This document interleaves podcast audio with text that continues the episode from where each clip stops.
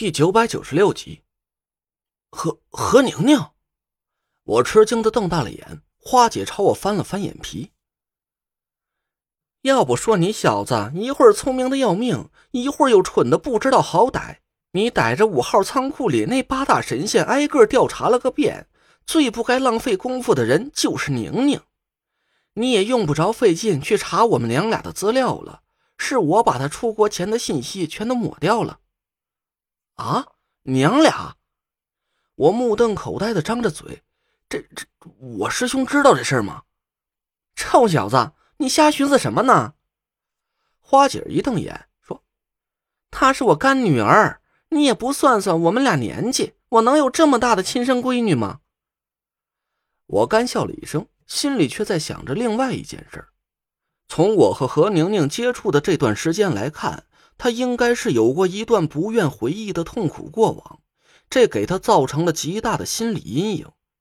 这和他的父亲应该是有很大的关系，让他一接触到阴暗密闭的空间，就情不自禁的心生恐惧。我知道你想问什么，宁宁还有一个身份，她是闽东御寿门掌教青竹台护法账房黄花玉的亲生女儿。我半天都没说出话来，直愣愣的盯着花姐，脑子全乱了。那黄花玉也是？不是？花姐打断了我的话，他是夏风和张俊轩的忠实鹰犬，宁宁和他可不是一路人。不是，逍遥研制的毒药和解药，不到一天功夫就泄露到黄花玉手上，难道这不是和宁宁干的？是。宁宁要不是这么做，怎么能让黄花玉相信宁宁和他是一条心的？花姐朝我露出了一个意味深长的笑容，我悬着的一颗心总算是轰隆一声落了地。大姐啊，不是嫂子，以后这种事麻烦你们提前和我通个气儿，好吧？哎，对了，何宁宁是黄花玉的亲生女儿，她为什么不姓黄啊？还有，她为什么会背叛她父亲？手里还有我师傅的神策钱？这个说来就话长了，在宁宁很小的时候，她母亲不小心沾上了黄花玉刚研制出来的一种毒药，还没等解毒就……花姐的脸上露出了不忍的神色，叹了口气：“哎，从那以后，宁宁就恨死了黄花玉，她随了母亲的姓，不再和黄花玉说一句话。”可黄花玉就这一个女儿，她想让宁宁学习毒术，以后继承御寿门的掌门之位。我点了点头，后边的事情能猜得出个大致了。何宁宁不愿意学毒术，也不管黄花玉叫爸爸，黄花玉就恼羞成怒，把她关在一个小黑屋里，所以她才会留下这么大的心理创伤。嗯，就是这么回事儿。花姐点了点头，继续说道。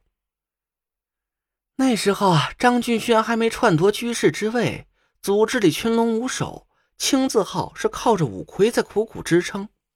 五大宗师之间勾心斗角，都想夺取魁首之位。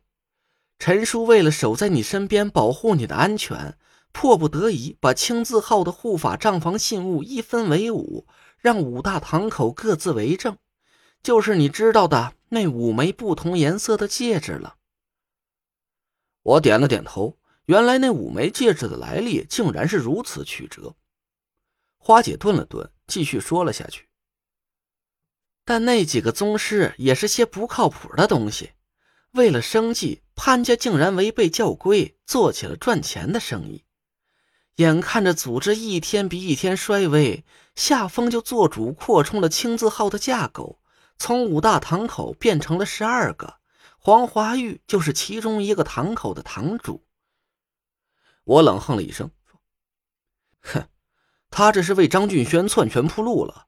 这新增的七个堂口都是他的亲信。”花姐点了点头，长叹了一口气：“唉，当时夏风还没暴露，再加上组织里确实没有能力挽狂澜的支柱，五魁的几个宗师商量了一下，就同意了夏风的建议。”可没想到，哼，养虎一患。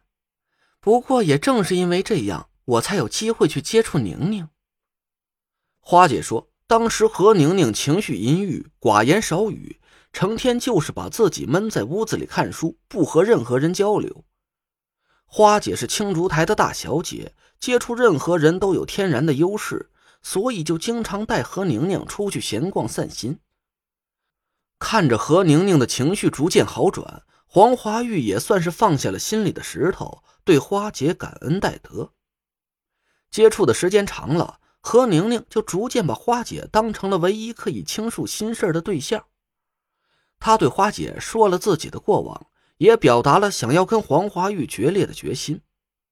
花姐考虑了一下，对何宁宁说：“她可以跟黄华玉商量一下，送何宁宁出国，这样就可以避免他和父亲朝夕相处。”何宁宁毫不犹豫地答应了下来。黄华玉一开始很不情愿。他生怕何宁宁一去不回，玉寿门会后继无人。花姐跟他承诺，等何宁宁学成之后，一定会让他回国。但至于何宁宁肯不肯做这么个玉寿门的掌门人，那就是他们父女俩自己的事儿了。几经纠结，黄华玉也不敢驳了大小姐的面子，总算是勉强答应了下来。就这样，何宁宁认了花姐当干妈，远赴海外读书。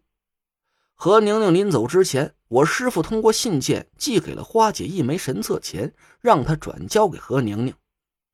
花姐大惑不解，但她还是按照师傅的嘱托，把神策钱送到了何宁宁的手上。在何宁宁出国的期间，夏风慢慢的露出了自己的爪牙。张俊轩篡位青竹居士之后，黄花玉也成了叛徒组织的青字号护法账房。花姐这才明白了师傅的良苦用心，原来何宁宁就是插在黄华玉心头上的一把尖刀。之后，何宁宁如约回国，她按照和花姐商量好的计划，逐渐的和黄华玉缓解了紧张的父女关系。他假意答应黄华玉，自己愿意接任御兽门的掌门之位，但需要一些时间去慢慢消化以前的童年阴影。黄华玉大喜过望，他连声答应了下来。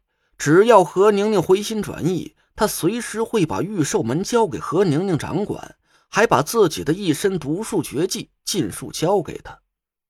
就这样，何宁宁成了潜伏在我身边的内鬼，还让我差点就信了。我长出了一口气，既然何宁宁已经洗清了嫌疑，那我手里就又多了一张强硬的底牌了。